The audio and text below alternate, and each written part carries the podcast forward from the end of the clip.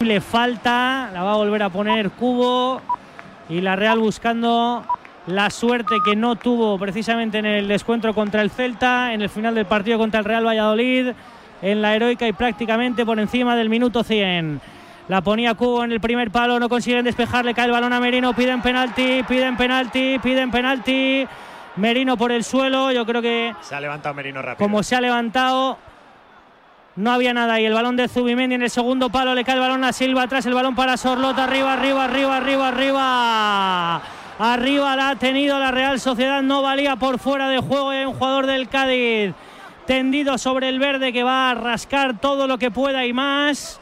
Empezó a cargar la Real el área en el descuento del minuto 100. Vamos a ver la repetición. No hay nada, absolutamente nada en la caída de Miquel Merino, por mucho que protestaran cuatro o cinco jugadores de la Real y todo el banquillo del Cádiz en eco puesto en pie pidiendo ya que pite el final Mateo, que vamos a ver si pone alguno más. No, no ha dicho el clásico gesto, no queremos ahora de dar un minuto más, se lo está tomando con calma, lógica Conan Ledesma y va a pitar, parece que Mateo Laoz le dice ahora a Conan que, que saque, pero está todo el banquillo del Cádiz en pie ¿eh? y Sergio pidiendo por favor que se acabe ya.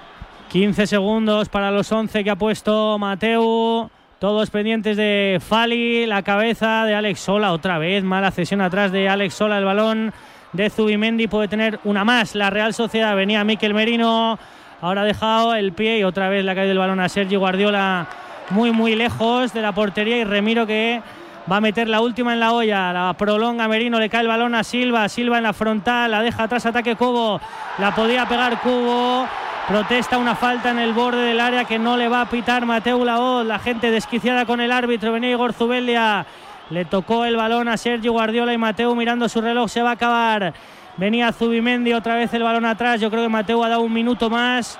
Le van a quedar 30 segundos y este balón a la Real Sociedad. Bueno, el error de Remiro es tremendo. Le ha caído el balón a Cris Ramos. Segunda entrega horrible de Alex Remiro. Una falta que ha podido pitar Martín Zubimendi que no pita. Final de partido loco. Va a tener la última la Real Sociedad. Venía Momo Cho. Momo dentro del área. La podía poner. El recorte es buenísimo. El balón atrás la pega Cubo Ledesma. Ha tenido la última la Real Sociedad. Final, final, final, final, final. La ha vuelto a tener la Real Sociedad. El detalle de Momo tremendo tremendo para ese último balón atrás. Y las manos de Ledesma decisiva en otro partido que le vuela en casa a la Real Sociedad que se irá a Roma. No con las mejores sensaciones, vuelve a sumar otra vez el Cádiz. Poquito a poco, poquito a poco, sacando la cabeza de abajo. La gente se va para casa con un globo tremendo, Real cero, Cádiz cero. ¿Cómo se retiran los jugadores y también la gente, Neco?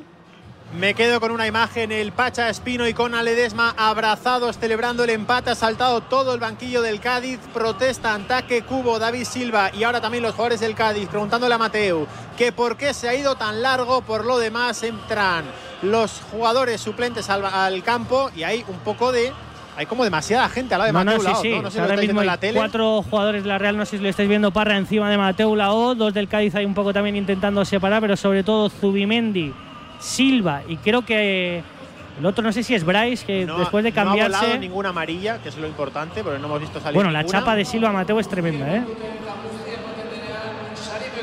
Sí, ahora sí lo vemos, ahora sí lo vemos. Varios jugadores de la Real Sociedad ahí cerquita de Mateo Laoz. Bueno, no ha estado demasiado a gusto la Real Sociedad con el arbitraje en el día de hoy de Mateo Laoz, el partido que se ha ido hasta 90 eh, más 11, el minuto 101, casi como una primera parte de la prórroga. 4 sobre las 11 de la noche, pausa rápida. En nada resumimos con Oscar Badallo, con Jessica Figueroa. También conocemos al jugador decisivo con John Cuezba y por supuesto hay que escuchar a los protagonistas de este Real Sociedad 0, Cádiz 0. El deporte es nuestro. Radio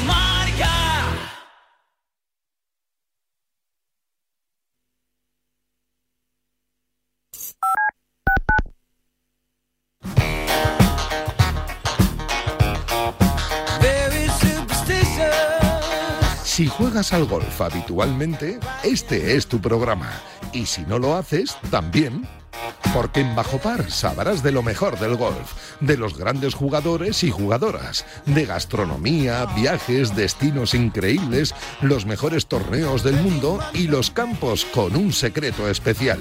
Profesionales, amateurs, chicos y chicas, los sábados de 9 a 11, una hora menos en San Andrews, en la radio del golf, en Radio Marca, con Guillermo Salmerón.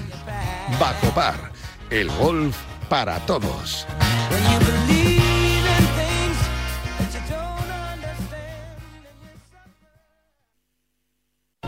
¿Qué es esto? ¿El qué?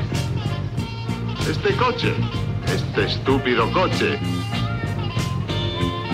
¿Dónde está el Cadillac? Delta Cadillac. Cada madrugada de sábado después de la alternativa y siempre que quieras en podcast, el mejor rock and roll tiene su sitio en Radio Marca. Este coche tira bien. Radio Marca.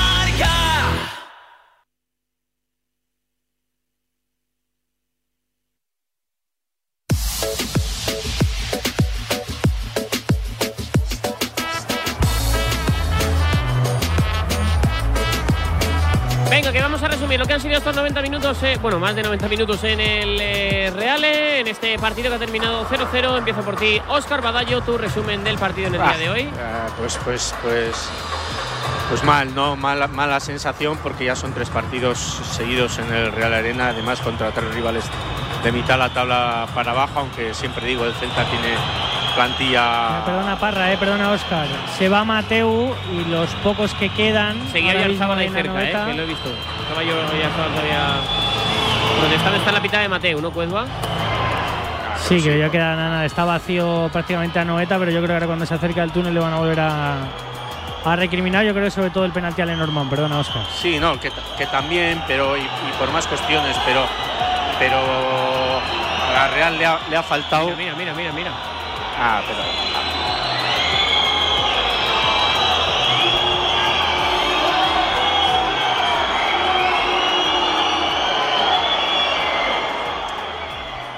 A la Real le ha faltado, para mí, para poder decir hemos perdido por, por Mateo. Para mí le ha faltado, ¿no? Le ha faltado más, tener más opciones de marcar y, y- y- y tener, pues, pues eso, más trascendencia, porque, porque salvo esa, luego sí que es- ha tenido varias eh, decisiones más, ¿no? En tarjetas y otro tipo de, de jugadas, ¿no? Y en esa, bueno, lo de siempre, el portero, su área, eh, ya ha dado de cabeza, ¿no? Aunque sí es un defensa el que después eh, de darle barres sí que a veces han pitado penalti, ¿no? Pero en el cómputo global, pues, pues eso, malas sensaciones porque, porque la Real no es la que era hasta hace bien poquito, porque, porque no genera tanto, eh, porque le cuesta combinar. Es cierto que, que, como suele decir el propio Imanol en casa, ¿no? También es, es verdad que vienen muchos rivales, pues eso, a hacer su partidito, a encerrarse, a estar bien, que, que en- tiene su mérito también y, y a, y a dejarle poco, a, poco espacio a la Real, ¿no? que es su plan de partido. Y entonces no, no está sabiendo, no está sabiendo últimamente, pues, pues eso, resolver ese tipo de situaciones y como te digo, ya son tres partidos seguidos en el Real Arena sin ganar, eh, creo que ha ganado 5 de 12 solo. Ah, eh, y antes de ir a Roma, que, que vas con muchas dudas, ¿no? Y, y vamos a ver qué resultado se, se da en Roma eh, y vamos a ver qué hacen antes Atlético Madrid y Betis, porque se nos está, se nos está poniendo complicada la Champions. Gracias, Badallo. Un abrazo grande. Venga, abrazos para todos. Jessica Figueroa, tu resumen de lo que hemos vivido en el día de hoy. Acabó la Real desquiciada, ¿eh? con muchísimas imprecisiones. Desde luego no le sentaron nada bien los, parones que, hubo en el juego, como que se enfrió esa inercia que llevaban con, con la entrada de Silva, ¿no? que buscó mucho el balón, pero necesitaba mucha posesión, necesitaba la Real cocinar demasiado y al final no generaba ocasiones clarísimas. Fijaos que el Cádiz con menos tuvo más peligro, los balones al, al palo, veíamos que Remiro pasaba más, apuros, ¿no? incluso encontrándose en, en algún eh, mano a mano. El resumen real es que el Cádiz ha estado casi cómodo, no ha pasado apuros grandes. El, bloque defensivo fue muy férreo, eh, en posición, sobre todo por la banda izquierda con el Pacha muy activo, Sobrino recuperando muchísimos balones y eh, son eh, sensaciones buenísimas para el equipo de Sergio que llevaba tres partidos perdiendo a domicilio siguen sumando, además en un campo complicadísimo, hacen buenísimo el triunfo de la jornada pasada y siguen viendo el descenso ahora lejos, ¿no? Van a tener un fin de semana en el que van a, ver la jornada con muchísima tranquilidad.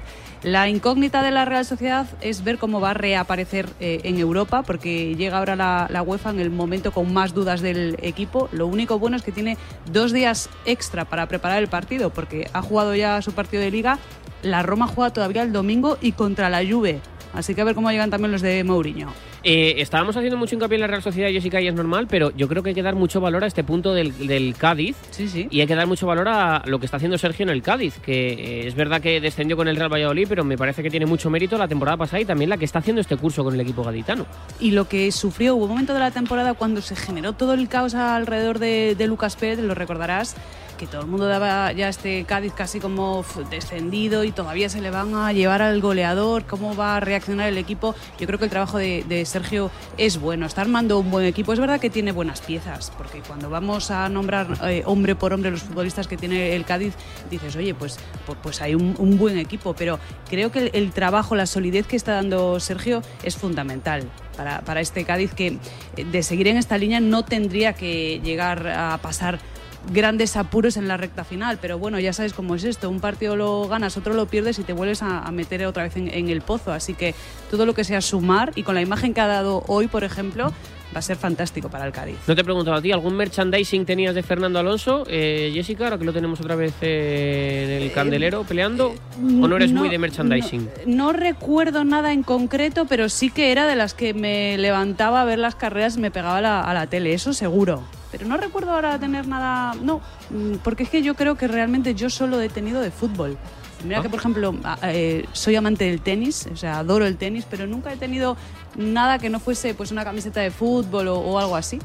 Bueno, pues en cualquier caso ahora habrá que ponerse la de Aston Martin, porque Vamos, esto de Fernando tanto. Alonso es una auténtica maravilla. Y Jessica Figueroa, sí. siempre es un placer escucharte. Un abrazo muy grande. El placer es mío, un beso enorme, chao. Y ahora vamos a buscar el jugador decisivo. De la mano de socios.com, la plataforma que permite que seas tú quien toma decisiones en los equipos. Tú puedes ser realmente influyente, como lo es John Cuezba en la decisión del jugador decisivo del partido en el Real Arena en el día de hoy. Cuezba. Bueno, pues he tenido dudas entre el Pacha Espino, Conan Ledesma y Luis Hernández. Tres de los que han tenido que defender en el Cádiz, que yo creo que es un poco lo más noticioso del partido, lo más destacado, como han resaltado los profes. Se lo vamos a dar al Pacha. Se le ha dado la liga a Zubeldia.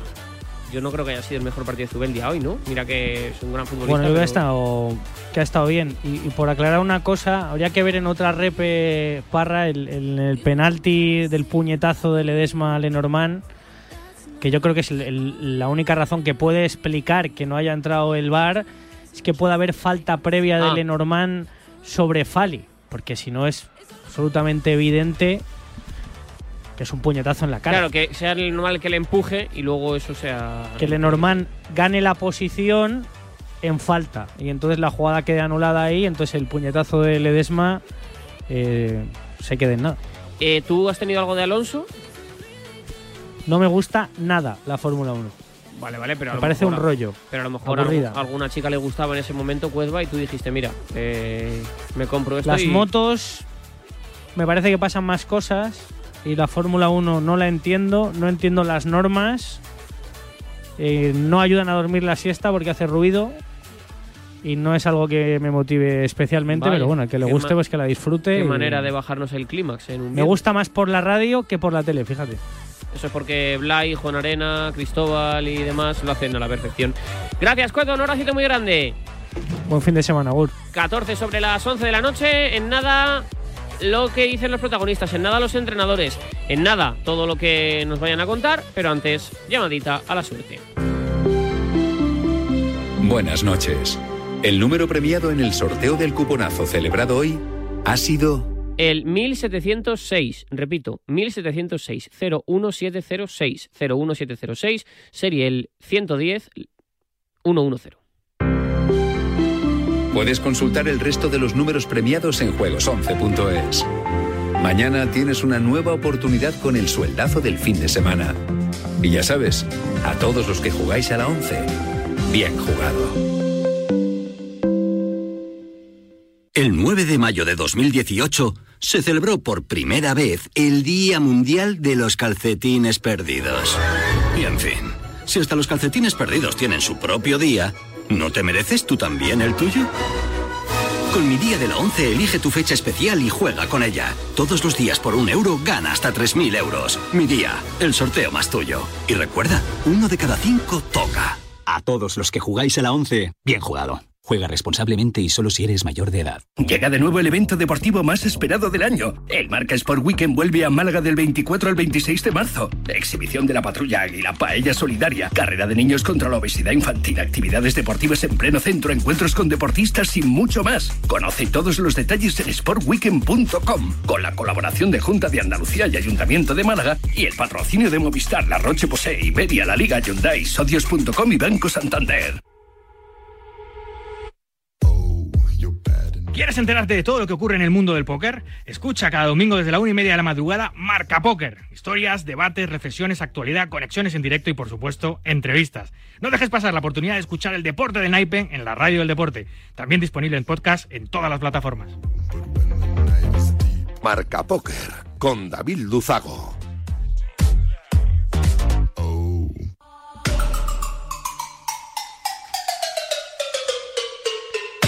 El diario Marca y Telefónica Tech se han unido para ofrecerte un máster online en digitalización en el deporte, una forma única de conocer las oportunidades de negocio que ofrece la transformación digital aplicada al deporte. Infórmate en www.escuelaunidadeditorial.es. No pierdas esta oportunidad. www.escuelaunidadeditorial.es. Sabemos dónde venimos, a un campo Escuchamos a Luis muy Hernández. complicado. Eh, para nosotros sumar aquí, eh, aunque teníamos la idea de, de sacar los tres puntos, pues es, es muy positivo. Yo creo que hemos hecho un muy buen trabajo eh, defensivo, hemos vuelto a dejar la, la portería a cero, que para nosotros es, es muy importante y nos llevamos un punto que a tu pregunta pues no sabe, no sabe bien, eh, pero evidentemente tenemos que seguir y hacerlo bueno el, el viernes que viene. Pero para salir orgullosos ¿no? de, de este partido, después de, de lo que habéis tenido que, que remar y un punto que sabe bien, ¿no? Sí, sobre todo teniendo enfrente al, al rival que tenemos, eh, nos ha sometido y creo que hemos defendido muy bien como un equipo. Quizá en ataque y con balón nos ha faltado un poco más, tener alguna posición un poco más, más larga, pero bueno, en líneas generales yo creo que el partido del equipo es, es muy bueno. Hemos concedido muy poco, salvo esta última eh, ocasión ante un rival pues bueno, de, la, de la calidad y el nivel de, de la Real, así que satisfecho y orgulloso de mi equipo una vez más. Un punto que bien podrían haber sido tres, cuestión de centímetros. Eh, Roger se lleva al portero y el balón da en el palo. Bueno, sabíamos eh, que nosotros eh, manteniendo la portería a cero íbamos a, a generar ocasiones. Yo creo que hoy quizá deberíamos haber hecho alguna, alguna más, porque la que, bueno, la que hemos hecho se la ha generado Roger prácticamente él solo. Y, y bueno, como digo, orgulloso de- del equipo. Evidentemente, hubiéramos, eh, si hubiésemos hecho esa ocasión, pues, eh, hubiéramos estado más cerca de, de sumar de tres, pero contento por el punto. Las palabras de Luis Hernández, el futbolista del Cádiz Club de Fútbol, que en el día de hoy ha sumado un auténtico puntazo. Ahora mismo, la verdad que lo de abajo está absolutamente tremendo, pero para el Cádiz Club de Fútbol sumar un eh, punto en el campo del tercer clasificado, que es la Real Sociedad, evidentemente es un resultado tremendo. Te repaso rápidamente la tabla clasificatoria por la zona de abajo. Ahora mismo el Cádiz es decimocuarto con 26 puntos, pero claro, el Valencia es decimoctavo con 23. A falta de los eh, golaveras, bueno, el Valencia está a cero y todavía no se han jugado las dos eh, rondas, con lo cual el Valencia en principio debería salir de descenso si consigue ganar al Fútbol Club Barcelona, cosa que la verdad que pinta bastante complicado. 26 puntitos tiene el Cádiz, es decimocuarto. Está hablando Miquel Merino, futbolista de la Real Sociedad. Venga, le escuchamos. Como tú has dicho, lo peleamos hasta el final. Está siendo la tónica de estas últimas jornadas, ¿no? Pelear hasta el final.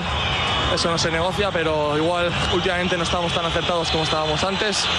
El fútbol es cuestión de detalles y, bueno, eh, futbolísticamente yo creo que no estamos tampoco tan finos como estábamos antes, pero las ocasiones las seguimos teniendo y ahora estamos, pues bueno, en un momento en el que no nos entran y tenemos que trabajar en esto. En una temporada larga siempre hay baches y esperemos que este se acabe cuanto antes. No os hemos visto nunca en el partido cómodos. ¿Por qué? Bueno, yo creo que tampoco nos hemos visto incómodos. Eh, cualquier rival aquí en, Primera División lo pone difícil, aunque estemos en casa. Eh, no es momento para subestimar a ningún equipo. Y, creo que hemos llevado el dominio del partido, que hemos sido protagonistas del balón, hemos intentado hacer cosas, hemos hecho muchas cosas bien. eh, y como te digo, yo creo que estamos en ese momento en el que no tenemos la fluidez o el puntito de, calidad que, que nos dan esos últimos metros para hacer gol. Empezasteis con el 4-4-2 en Rombo, el minuto 36 lo cambiáis al 4-3-3. ¿Por qué? ¿Que buscabais? Bueno, eh, ellos también han ido cambiando de sistemas a nivel defensivo y, bueno, eh, se- dominamos los dos sistemas y sabemos eh, cómo jugar con ambos y, bueno, también es, es, es bueno ir cambiando durante el partido para ver qué, qué cosas se pueden o dónde le puedes hacer más daño al rival. Eh, lo importante es eh, que nos salgan las cosas a nivel técnico, a nivel de, de lo que te estoy repitiendo, ¿no? Eh, a nivel de los últimos metros, pero el sistema yo creo que inde- independientemente de cuál usemos, estamos haciéndolo bien. Le preguntaba a Luis por la acción de Roger, te quiero preguntar por la de Carlos Fernández en la primera parte. Qué pena, ¿no? Qué mala suerte porque nadie necesita un gol más que él. Sí, bueno, eh, al final los delanteros viven de eso, ¿no? Viven de meter goles. Él también lleva eh, un tiempo que, que, bueno, que, que también él tiene ganas de meter gol y, y todos queremos que también él meta. eh, pero bueno, hoy yo creo que ha hecho un muy buen partido los minutos que ha estado. eh, eso es lo que necesitamos, ¿no? Que todos los que salgan eh, sumen y, y mejoren. Y, y bueno, estas ocasiones son cuestión de centímetros y seguro que acabarán entrando. Las palabras de Miquel Merino, en nada, los entrenadores. Empieza el espectáculo. Vuelve la Fórmula 1. Nuevas batallas, estrategias de equipo, paradas en boxes. Amantes de la Fórmula 1, empieza nuestro momento. Toda la Fórmula 1 solo en Dazón. Sentir el agua en los pies caminando por la arena, recorrer Europa en un circuito, navegar en un crucero. Haz la escapada que tanto estabas esperando y reinicia. Reserva tu viaje con hasta un 50% de descuento y sin gastos de cancelación. Consulta condiciones en viajes el corte inglés y si encuentras un precio mejor, te lo igualan. Escápate y reinicia. A ese dolor de espalda que no te deja hacer deporte o a ese dolor de cabeza que te hace difícil trabajar, ni agua. Ibudol, el primer ibuprofeno bebible en stick pack para aliviar el dolor. También Ibudol en comprimidos. Adultos y niños a partir de 12 años. Al dolor, Ibudol. Tenía que ser de Kern Pharma. Lea las instrucciones de este medicamento y consulte al farmacéutico.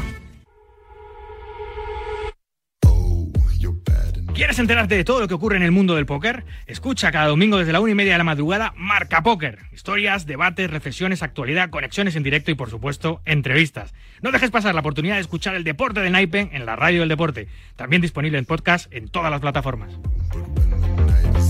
Marca Póker con David Luzago.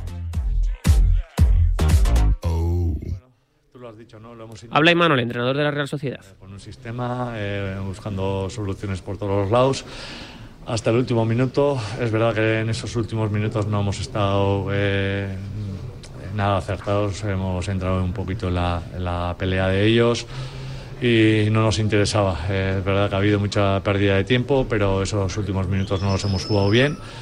Eh, no obstante, pues bueno, hay que felicitar también el trabajo defensivo que ha hecho que ha hecho el Cádiz, que nos ha obligado, pues bueno, a hacer una o a tener una muy buena versión a nivel ofensivo.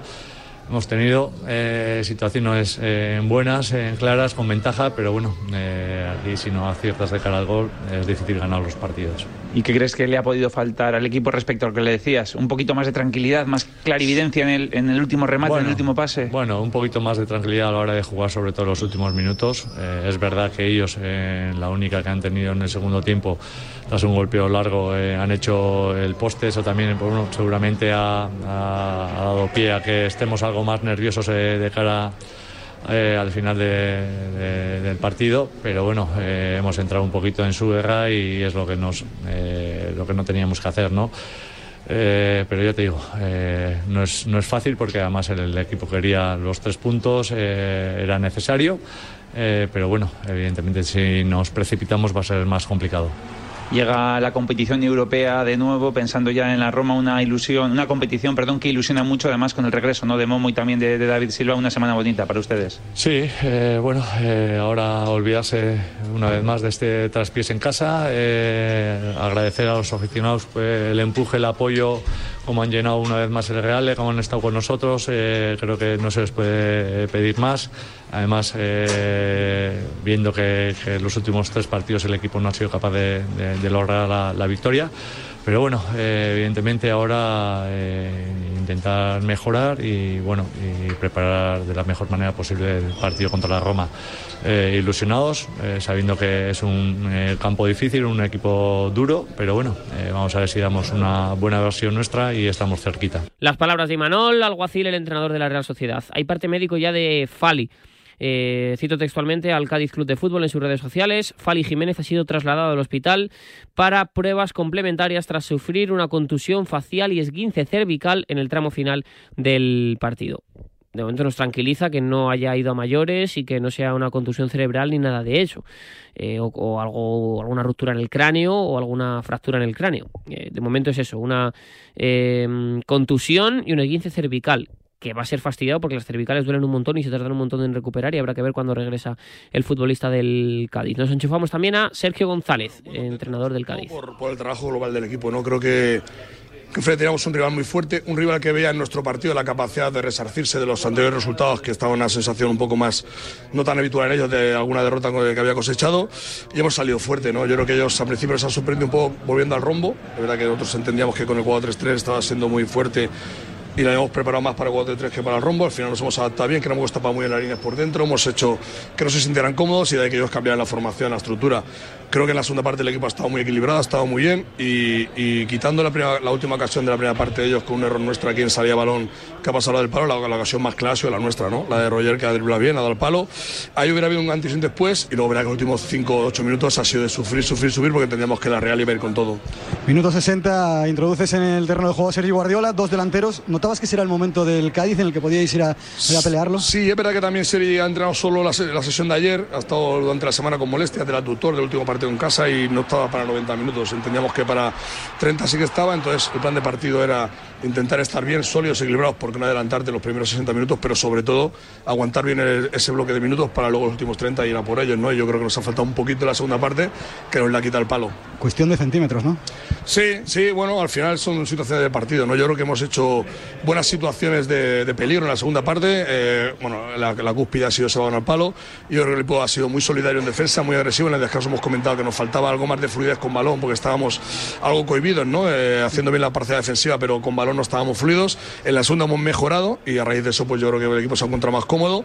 Ya está claro que el toque de corneta último, pues está claro que, lo tenemos que recibir, pero bueno, antes de ese momento, creo que el equipo ha, tenido situaciones buenas y ya está bien. ¿Con qué es lo que te vas más satisfecho? ¿Qué es más lo, que más te ha gustado del equipo? No, me voy sobre todo con, la entereza del equipo. En los momentos más difíciles ha aguantado la calma, ha tenido temple, ha tenido seriedad, eh, serenidad y entendíamos que ellos eh, juegan muy bien con balón, es un equipo muy fuerte, por eso va tercero en liga, que no se regala eso a nadie.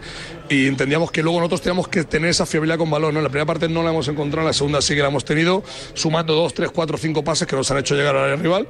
No la hemos metido, pues el, el punto la verdad que sabe muy bien. Pues hasta aquí llega este marcador de Radio Marca con esas eh, palabras de Sergio González. Le damos la enhorabuena al Cádiz por el punto, no tanto a la Real Sociedad, porque no ha terminado muy contento su entrenador. Mañana más marcador, 12 y media, marcador internacional con Luis Guillermo Molinero y Raúl Fuentes. Y luego los Pablos a partir de la una y media con todo el deporte y ese fin de semana que ojalá nos brinde Fernando Alonso. Soñar es gratis y lo hacemos contigo. Nano, chao.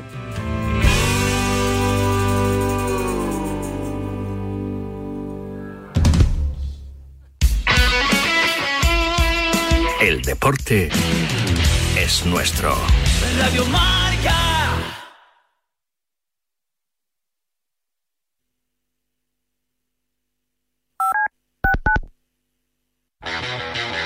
Viernes de 3 a 4, Yanela Clavo le pasa el testigo del Cuídate a Natalia Freire, que junto a Juan Carlos Higuero, Dani Porro, Fran Peneito y Lorenzo Albadalejo recorrerán la distancia entre el atletismo y la vida saludable para que todos nos cuidemos practicando el deporte más popular, el atletismo. No lo olvides. Cada viernes te esperamos con una carrera popular en forma de programa de radio en la que te animamos diciendo Cuídate Runner. Servicio de WhatsApp de Radio Marca. Buenos días, Chuli. 628 26 90 92. Buenos días, Super Bowl. Envía tu nota de audio y cuéntanos tu opinión, sugerencias y quejas. Buenas tardes, Amaro. Porque tú haces la radio. Buenas tardes, pizarreros. 628 26 90 92. Vicente, buenos días. Participa en la radio del deporte. Buenas tardes, Radio Marqueros. Te estamos esperando. Bueno, ahí lo dejo, ¿eh?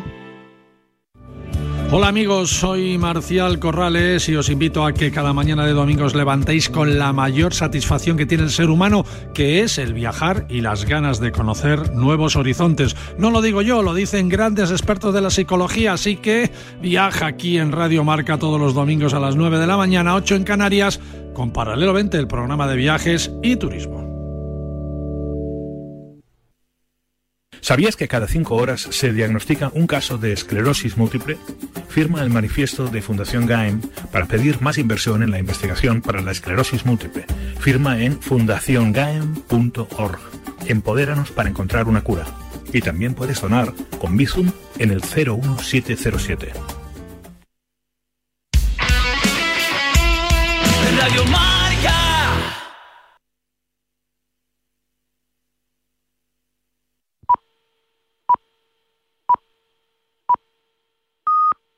Vas a escuchar la repetición de La Pizarra de Quintana. Me parece bastante injusto cómo se está centrando todo el análisis en cómo ganó el Fútbol Club Barcelona anoche. Sí, es cierto que el Barça ganó de una manera, con un cómo, que Xavi muchas veces en rueda de prensa ha desprestigiado. Es verdad.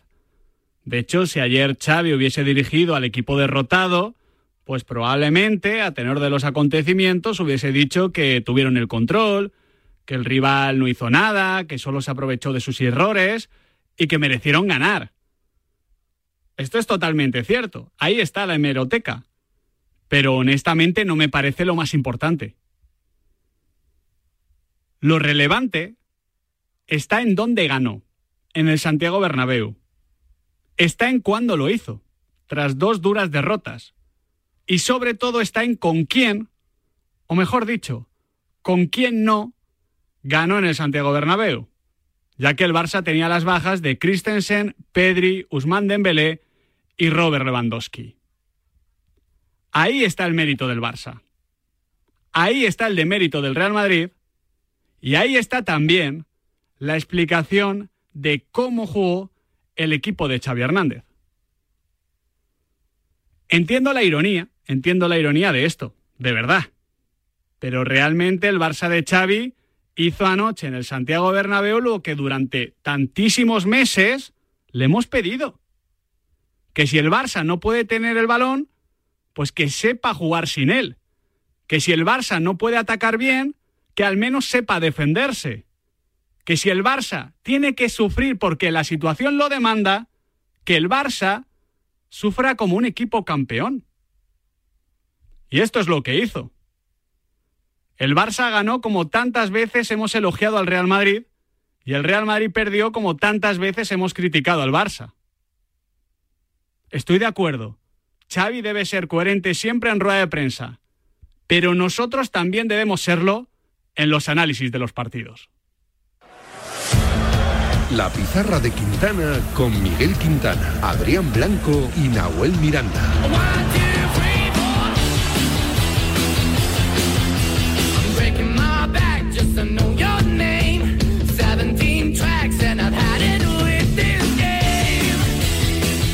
Impuso el Barça en el primero de los tres clásicos que se van a vivir en cuestión de semanas. Lo hizo de una forma diferente, quizás también sorprendente, pero desde luego meritoria. Ahora analizamos punto por punto el partido en el Santiago Bernabéu, pero además en esta pizarra de Quintana vamos a estar pendientes de la Fórmula 1, del golf, vamos a hacer la previa de la jornada 24 de Liga, vamos a hablar con Martín Alselmi, reciente campeón de la Recopa Sudamericana, y vamos a viajar con la carpeta de Miguel Gutiérrez. Muy buenas tardes, queridos y queridas oyentes de Radio Marca, la radio del deporte. Pasan tres minutos de las cuatro de la tarde de este 3 de marzo de 2023. Muchos treses, ¿eh? Cuidado con lo que suceda o pueda suceder en Bahrein este fin de semana con Fernando Alonso. Nosotros, para empezar, evidente- evidentemente, perdón, tenemos que hablar de lo que sucedió ayer en el Santiago Bernabéu, de esa victoria por 0 a 1 del Fútbol Club Barcelona ante el Real Madrid en un partido, a mi modo de ver, bastante flojete, bastante flojete, de ambos diría, ¿eh? de ambos, incluido el Fútbol Club Barcelona, pero que el Barça, dado el contexto y dado el resultado, se llevó de forma más que meritoria. Adrián Blanco, Nahuel Miranda, ¿qué tal? ¿Qué tal, chicos? Muy buenas. ¿Qué tal? Buenas tardes. ¿Os gustó el partido? Mm, flojete, flojete, ¿eh? Yo creo que uno de los En líneas generales, uno de los peores clásicos de los últimos tiempos. A mí me gustó, no por el nivel, que creo que el nivel fue bajo, evidentemente, sino por aquello de los papeles cambiados, de Totalmente. ver a Real Madrid y a Barcelona en facetas donde no los imaginábamos en ningún momento en la previa del partido. Por ahí creo que hay que sacar la pizarra y que merece la pena el análisis. Desde luego que sí, tenemos que analizar el planteamiento de, de Carlo Ancelotti, los cambios o no cambios de Carlo Ancelotti, por supuesto esa resistencia del Fútbol Club Barcelona de, de Xavi Hernández. Tenemos mucho de lo que hablar, pero a mí me parece evidente que en lo concerniente, Adri, al fútbol español, insisto, porque en Europa todavía no lo hemos visto, en el caso del Barça, pero en lo concerniente al fútbol español, el Barça está mejorando mucho a nivel competitivo. No solo gana muchos partidos de una forma en la que no ganaba antes, las que no ganaba antes, sino que además no pierde partidos en los que antes perdía. Es decir, ayer un Barça que no hubiese sabido sufrir, un Barça que no hubiese entendido el partido, un Barça que no hubiese sido consciente de sus limitaciones, pues probablemente hubiese perdido en el Bernabéu ante el Real Madrid. Pero fue consciente de lo que no tenía, supo enfrentar el partido desde una serie de mínimos que tenía que cumplir con varias individualidades muy potentes como son Ronald Araujo y Jules y a partir de ahí pues le hizo partido al Real Madrid. El Real Madrid como no estuvo inspirado, pues no pudo ni siquiera empatar, pero yo creo que ese planteamiento es algo que está ganando el Fútbol Club Barcelona de Xavi Hernández esta temporada, insisto, en el fútbol español, en Europa todavía no lo hemos visto. Sin duda, y lo cierto es que con este resultado sale bastante reforzado, ya no solo de cara a la vuelta para acercarse un, pasito más a la final de la Copa del Rey, sino también en lo mental y en lo emocional, porque ayer nos cansamos de repetir en la previa del partido que el Real Madrid tenía una oportunidad de dar un golpe en la mesa y sembrar dudas en la cabeza del Fútbol Club Barcelona, y creo que ayer, con este 0-1 y el planteamiento de Xavi, ocurrió todo lo contrario. Sí, desde luego. Es la victoria de la gran defensa que tiene el Barça. Es el partido al que visitaremos para eh, refrescar cómo de buena era la defensa del Fútbol Club Barcelona 22-23. En un partido donde no tuvo ni el balón ni ningún tipo de profundidad, el Barça se marchó del Bernabéu sin recibir ni un solo tiro a puerta. Enseguida estamos con el análisis punto por punto, clave a clave, argumento a argumento de esta victoria del Barça en el Santiago Bernabéu. Ahora vamos a hablar de varios temitas diferentes, pero yo quiero saber la opinión de los pizarritas, ¿no? A ver, cómo, a ver cómo lo vieron, ¿no? Desde su óptica blaugrana, su óptica madridista o desde fuera o con, o con objetividad, como ellos quieran contarnos el partido. Yo creo que a las 4 y casi 7 minutos de la tarde ya va siendo hora de pedir Sí. vuestra participación A en el currar, 628 pizarritas. 26 90 92. Oyentes de Radio Marca, amigos de la pizarra de Quintana, queremos vuestras valoraciones, vuestros análisis de lo que vimos ayer en el Santiago Bernabéu. Siempre desde el respeto, siempre por favor centrándonos en el fútbol, pero en el 628 26 90 92 os queremos escuchar y luego en el debate os escuchamos a todos. Así es. Nosotros también tenemos ganas de escuchar a Luis de la Fuente. No tanto la rueda de prensa, que también, por supuesto que también, y más tras lo que sucedió la pasada semana con el caso Sergio Ramos, sino sobre todo de escuchar los nombres, la lista. Hoy ha comenzado a filtrarse la prelista, una prelista de más o menos cuántos futbolistas, Adrián Blanco. Cerca de 70 futbolistas. O sea, una prelista generosa. Sí, sí, sí, generosa. bastante. Entonces, como la primera. No estamos nosotros, Claro, esta es, la, es la primera lista de boda donde tú metes ahí a, a chorrocientas personas y luego dices, eh, bueno, A ver, igual. cabe- en la prelista caben tres convocatorias. casi. Claro, claro. Cabe España A, España B y España C. Eh, pero bueno, eh, también es interesante para ver quién está sobre todo, ¿no? Porque es difícil que alguien se caiga, ¿no? Mm, Siendo una lista de 70, es difícil que haya novedades, entre comillas, negativas, pero sí que puede haber eh, novedades positivas. Hay varios nombres que han destacado en estas últimas horas con lo que hemos podido saber, que esto, ojo, no es oficial. Sí, esta mañana hemos conocido seguramente el nombre más relevante de todos y el quizá menos esperado, el Chimi Ávila, el futbolista de Club Atlético Sasuna, figura entre las grandes sorpresas de esta prelista de Luis de la Fuente, en la que también se encuentra Gabri Veiga, el futbolista Hombre. del Celta de Vigo, Hombre. que no iría solo desde Vigo, porque también está Yago Aspas, porque también está Unai Núñez y porque también está Javi Galán. En esta lista también figura Robin Lenormand, que ya sabemos que España está agilizando esos trámites para poder incluirlo en la próxima convocatoria. Y a destacar otros nombres como, por ejemplo, por parte del español, Joselu y Darder.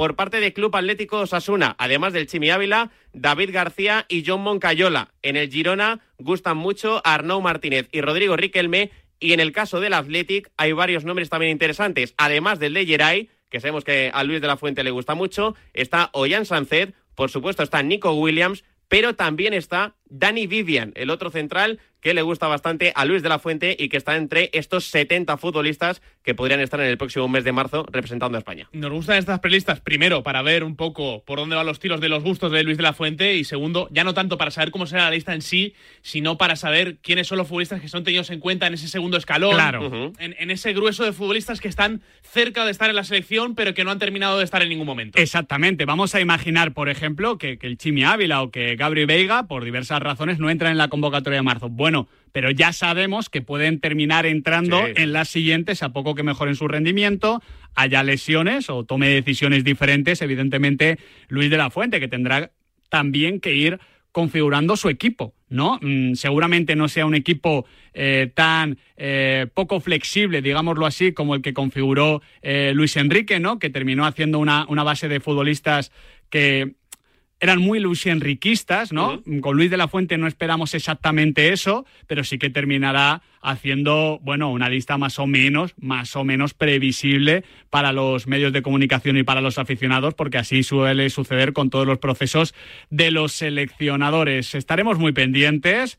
Estaremos nosotros en Málaga para ver ese Noruega-España, mejor dicho, España-Noruega. Estamos también muy pendientes, como decía, del golf, segunda ronda en Orlando. Sigue el líder John Ram, co-líder. No ha empezado demasiado bien esta mañana, a ver si remonta como hizo ayer. Y estamos también muy pendientes de Bahrein, segundos libres de esta jornada de la Fórmula 1 inaugural, temporada 2023, en los primeros. Fernando Alonso ha sido segundo. Sí. Por detrás del Checo Pérez, por delante de Verstappen. En esta segunda sesión que ha empezado hace 10 minutitos, ¿cómo va la cosa, Nahuel? Los Ferrari han decidido poner los blandos, que no los han probado en los primeros libres. Eh, Carlos Sainz ha tenido un problema del fondo plano y ha quedado último y ha decidido reponerse yendo segundo, ahora mismo a una décima de Charles Leclerc, que es ahora mismo el piloto que lidera la clasificación, bajando sensiblemente los tiempos respecto a la primera sesión del día, 1.31.8 para el piloto- monegasco, que de momento lidera esa segunda sesión de libres. Hay que tener en cuenta que aquí hay diferentes neumáticos, diferentes cargas de combustible, son una prolongación estos libres de las pruebas de pretemporada, ¿eh? así que con calma, pero con ilusión, que el domingo a las 4 puede llegar la 33. La pizarra de Quintana con Miguel Quintana, Adrián Blanco y Nahuel Miranda.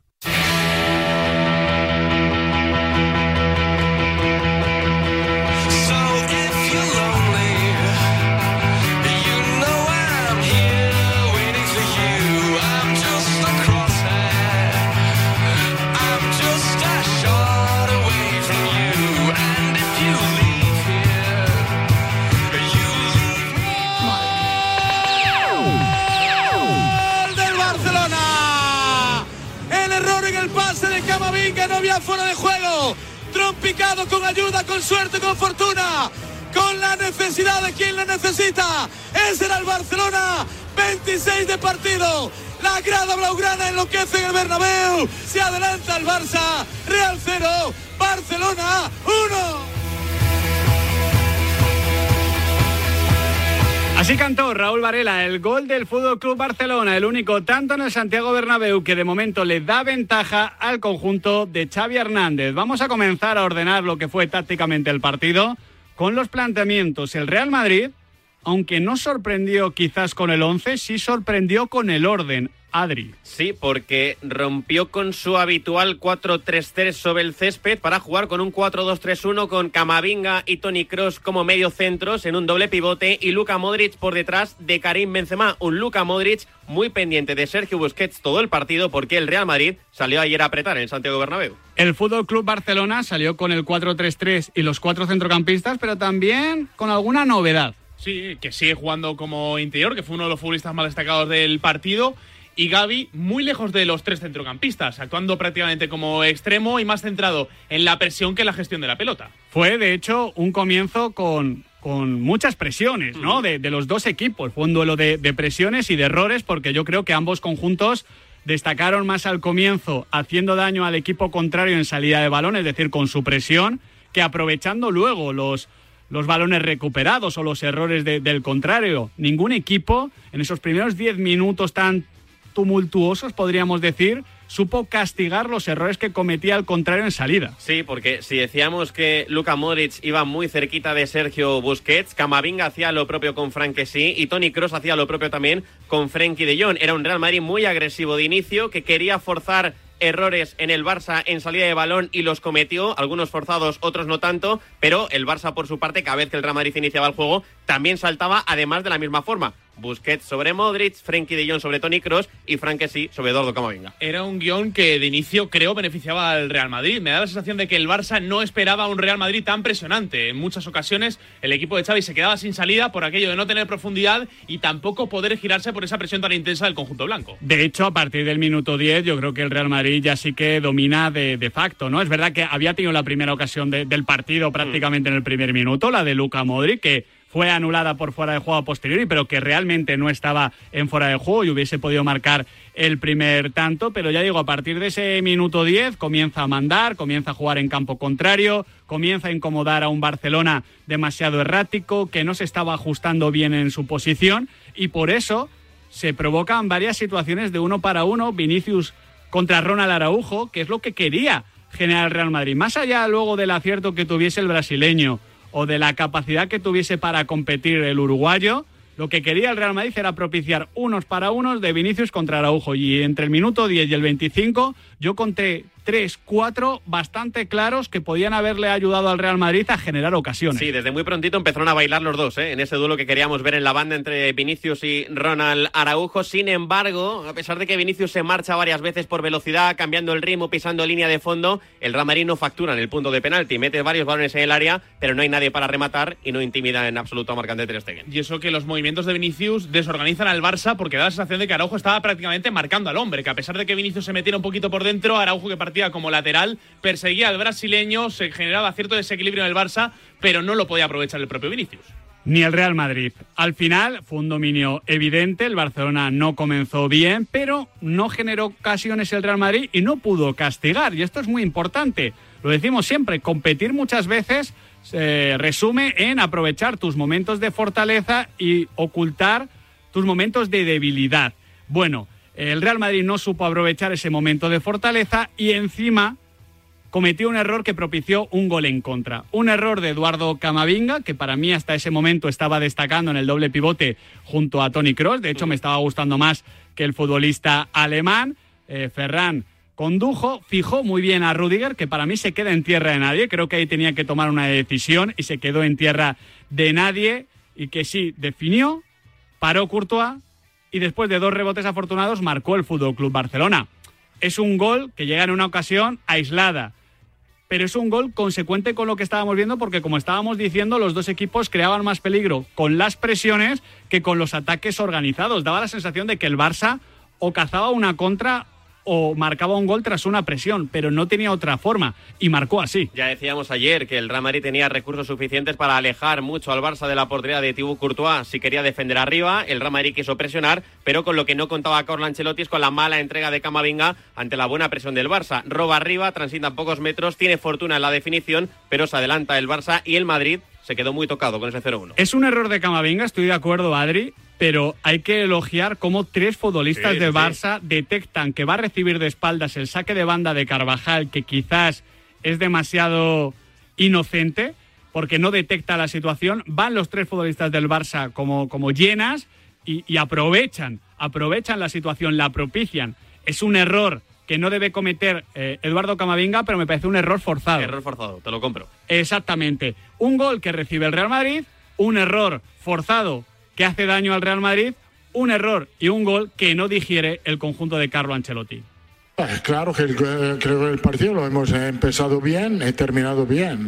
Después hay esto, esto error individual, un, un pase mal hecho, eh, nos han buscado a la contra, eh, con un rebote nos han marcado. Es claro que ha afectado un poco el equipo, pero la segunda parte ha sido igual. No, hemos permitido en ningún momento la salida o eh, manejar con la posesión el juego al Barcelona. Esto es un mérito que hemos tenido. eh, creo que el marcaje de Arajujo a Vinicius ha sido correcto. El marcaje fue correcto, el Barça estuvo sólido y el Real Madrid le vimos mucho más blando que en otras ocasiones. A raíz de, ese gol siguió cometiendo errores similares a la acción eh, que hablábamos antes. Hay un robo de Busquets sobre Fede Valverde nueve minutos después del gol que es muy similar y seguía sin encontrarse arriba, seguía sin conseguir desequilibrar en la fase ofensiva. Desde luego, porque al final el Real Madrid no encontró ninguna forma de desequilibrar y yo creo que en este punto, después de no asimilar bien el gol y antes de comenzar la segunda parte con un tramo de nuevo de dominio del Real Madrid, porque el Real Madrid arranca también muy bien la segunda mitad, como ya había arrancado la primera, hay que insistir en este duelo que, que es capital y que puede protagonizar durante muchos años el clásico. Estamos hablando de eso, no es un, no es un duelo el Vinicius Araujo o el Araujo Vinicius de- del partido de ayer ni del del otro día. Es un duelo que puede marcar el sino táctico de los Real Madrid Fútbol Club Barcelona, de los Fútbol Club Barcelona Real Madrid durante al menos los próximos cinco años, ¿no? Después pensar en más quizás es complicado. Al final, el resumen es que el Real Madrid no logra producir a partir de Vinicius. Y como el Real Madrid en este momento de la temporada, ya que Karim Benzema está muy mal, ya que Rodrigo salía de lesión, depende tanto de Vinicius, pues se cortocircuita todo. Para mí, este duelo explica por qué el Real Madrid, con un 65% de la posesión, se va sin rematar a puerta. Es verdad que hay una ocasión que tiene Vinicius tras un pase atrás de Fede Valverde, que precisamente tapa Ronald Araujo, que iba a portería probablemente a gol. Pero es que ya llega ahí a Ronald Araujo. Hasta en esa ocasión, que es una ocasión de peligro, llega Ronald Araujo. Yo creo que, que lo que hizo Ronald Araujo ayer, además de defender muy bien, fue condicionar. Este punto me parece importante. Los grandes jugadores tienen impacto incluso sin tener aciertos. ¿Por qué? Porque condicionan. O sea, cuando te viene Vinicius Junior, eh, te condiciona, porque tiene velocidad, porque tiene desborde. Cuando te viene un gran delantero en el área, te condiciona porque sabes que tienes que marcarlo o te va a marcar él a ti. Pues Ron Araujo como defensor está condicionando. Ayer me recordó a lo que representa Edith Tavares en el baloncesto FIBA, recordemos, pívot caboverdiano de- del Real Madrid de baloncesto, que hace dos, tres tapones por partido, Adri, pero lo que no sale en las estadísticas es la cantidad de lanzamientos que desvía, que condiciona, que ni siquiera los rivales llegan a hacer porque se temen el tapón. Pues yo vi eso con Vinicius. Hubo ocasiones donde Vinicius ni siquiera intentó regatear, buscó centrar porque creía que no se iba, no se iba a ir de, de Ronald Araujo. Es normal, es que cuando lo intentaba Vinicius de pronto levantaba la cabeza y aparecía de nuevo el muro de hormigón, que es el futbolista uruguayo, para bloquearle la salida, el disparo el centro. A mí lo que me gustó mucho de ese enfrentamiento, de la defensa que hace Araujos sobre Vinicius, es que es capaz de taparle la salida interior siempre de manera perfilada, le obliga a salir hacia afuera y claro, saliendo hacia afuera, Vinicius tiene que centrar de manera muy forzada con el cuerpo de Araujo por delante con su pierna izquierda. En resumen, el Real Madrid acumulaba muchos centros desde el costado de muy bajita calidad por lo muchísimo que consiguió condicionar ayer eh, Ronald Araujo a Vinicius Junior en el costado. En el global del partido, el Real Madrid solo encuentra 8 centros, 8 centros con remate de los 40 que intenta. Es un- solo un 20% en todo el partido y explica eh, por qué el Real Madrid se, se marchó del partido, o es una de las razones por las que se marchó del partido sin tirar a portería. Esto que decías de, de cómo condicionar a Araujo a Vinicius, normalmente traído al fútbol lo decimos de los porteros, de esos porteros Sí, que se hacen grande, que hacen la portería pequeña, pero claro, eh, es más raro verlo en un duelo que se puede dar prácticamente en cualquier parte del campo. A, a mí me recuerda a, a lo que hizo, eh, porque creo que ahora no pasa tanto, Virgil van Dijk, dos, tres temporadas, donde siempre decíamos, eh, no le regatean desde hace 15 meses. Es que ni lo intentan. Pues eso tiene Ronald Araujo. Es que ahora mismo creo que, que está condicionando mucho el clásico, porque como el Real Madrid depende tanto de Vinicius, que Ronald Araujo lo defienda también, porque además, un central tan grande. Es o sea, muy ligero. Es muy ligero. Sí, sí, o estoy sea, de acuerdo. un central muy grande, lo que, lo que demanda es que tienes que hacer más para desbordarle, porque Sí, es muy grande. sí, sí. Y porque te cuerpea y a poco que te meta el brazo ya te quita la ventaja. Pero, digamos, lo negativo que tiene ser tan grande es que debería tardar en acelerar, en reaccionar, en parar y acelerar. Eso que hace también Vinicius. Y lo hace muy bien Sí, sí. Araujo. Y si no estaba Araujo, encima estaba Frenkie de Jong o Koundé. Creo que el Barcelona, eh, el Barça, comienza a ganar el partido en ese duelo. Sí, a mí me encanta de Ronald Araujo que siendo un central tan grande, tan corpulento, que tiene un tronco bastante voluminoso, es capaz de cambiar de dirección muy rápido cuando Vinicius lo encara, es bastante ágil en ese tipo de situaciones y aunque parezca que no va a llegar, siempre acaba apareciendo por detrás para ser eh, un muro, ya digo, infranqueable ayer para Vinicius y para todo el Real. Y está disfrutando este duelo. Yo creo que Vinicius no tanto, pero Araujo lo está disfrutando. Que Vinicius, eh, un jugador que me encanta, espectacular. Hoy se dio para nuestro lado poder defender bien. eh, trabajamos muy bien, trabajo muy bien para llegar bien a estos partidos y, y contento que se nos dio. Es verdad que todavía queda, queda otro partido y también mucho, mucho duelo con él a lo largo de la carrera. Desde luego que sí, yo estoy convencido de que el Real Madrid y Vinicius encontrarán la forma de hacer daño y que luego lo compensará el Barça con Araujo. Va a ser un duelo que va a marcar, insisto, mucho estos partidos, no solo los dos que quedan por delante en esta temporada, sino también el resto que están por venir. Volvemos del descanso, el Barcelona está ganando 0-1 y yo esperaba la reacción que tuvo el Real Madrid y que creía que con esa reacción al menos iba a empatar el partido, porque desde el minuto 45 al 65 Nahuel, el Madrid aprieta con energía, recupera pronto, domina la segunda jugada, puede reiniciar muy arriba, pero siguió sin generar nada, no hubo inspiración. No, le faltó inspiración. Y eso que, más allá de, ese bloque de partido, eh, tenía cartas para cambiar el encuentro, lo comentábamos en la previa, eh, pero ni aun con la expectativa de tener ese, esa dosis de energía en el banquillo, el Real Madrid eh, logra cambiar el guion. Es cierto que sigue teniendo la pelota, pero que le falta desborde, desequilibrio, que es algo que pocas veces hemos visto del conjunto de Ancelotti. Sí, porque no hay inspiración en los metros finales, ni tampoco recursos dentro del área que pudiesen alimentar algún remate, algún rechazo. Y aquí creo que hay que hablar otra vez del mal partido que juega Karim Benzema. Fuera del área bastante errático, bastante lentote, bastante espesote. Y no sé hasta qué punto él, de manera mental, está ciertamente tocado en cuanto a la confianza porque entra muy poquitas veces a rematar, ya sea en el primer palo o en el segundo. Creo que vimos ayer a un Karim Benzema bastante apático ante tanto centro lateral del Real Madrid y ante tanta incapacidad ofensiva de su equipo. Mira, los datos no engañan. No, no, y son preocupantes. ¿eh? Karim Benzema remata una vez, un disparo bloqueado. Da solo 31 pases. Sé que es delantero, pero es que Karim Benzema no es un delantero cualquiera. Karim Benzema ha solido promediar entre 40 y 50 pases. Promedió, o sea, hizo solo 31. No dio ni un pass. Otra estadística en la que destaca Benzema, recordemos, key pass es todo pase que acaba en remate luego. Es que fue muy poquita cosa, muy poquita cosa Benzema. Sí, y nos empieza a alarmar. Eh, ya no es cosa de un partido, no es cosa de un mes. La temporada 22-23 de Karim Benzema, con todos los condicionantes y con todos los peros que queráis ponerle, está siendo decepcionante. Creo que al final ellos han defendido muy bien. eh, Es un equipo que está encajando pocos goles eh, en la Liga Española. Y nada, yo creo que al final, eh, a veces quizás ese último pase hoy no, no salió. Ellos han definido bien, es mérito de ellos. Y bueno, habrá que intentar ganar en la vuelta. No le salió el último pase al Real Madrid y como acabéis de escuchar, en voz de Thibaut Courtois, el Barcelona defendió muy bien, porque al final esto está unido. Yo creo que el Real Madrid exigió poco al Barcelona, pero al mismo tiempo creo que el Barcelona no abrió ninguna puerta al Real Madrid y que defendió realmente bien, sobre todo a partir del Araujo Cundé, que es una pareja de máxima élite defendiendo, máxima élite, y luego un Marcos Alonso que cumplió muy bien como central izquierdo. Sí, máxima élite defendiendo dentro y fuera del área. Es verdad que ayer, durante muchos minutos, sobre todo en la segunda parte, los vimos muy metiditos atrás, replegaditos ante la insistencia del Real Madrid en su ataque posicional, pero es una pareja dominante a campo abierto, es una pareja que atrás físicamente es muy poderosa y que además, y esto es un valor tremendo para cualquier central, y la temporada pasada lo repetimos muchas veces, juegan siempre muy concentrados. Sí. Apenas cometen errores no forzados y esto es una virtud de oro para centrales de la máxima élite como ellos. Quizás a quien vi sufrir más fue Alejandro Valde, pero es que el Real Madrid al final apenas atacó por ese perfil, que es uno de los problemas que tiene Nahuel Miranda el conjunto blanco mm, de manera prácticamente estructural, y es que es un equipo de izquierdas, es un equipo que ataca todo por la banda izquierda. Por banda derecha,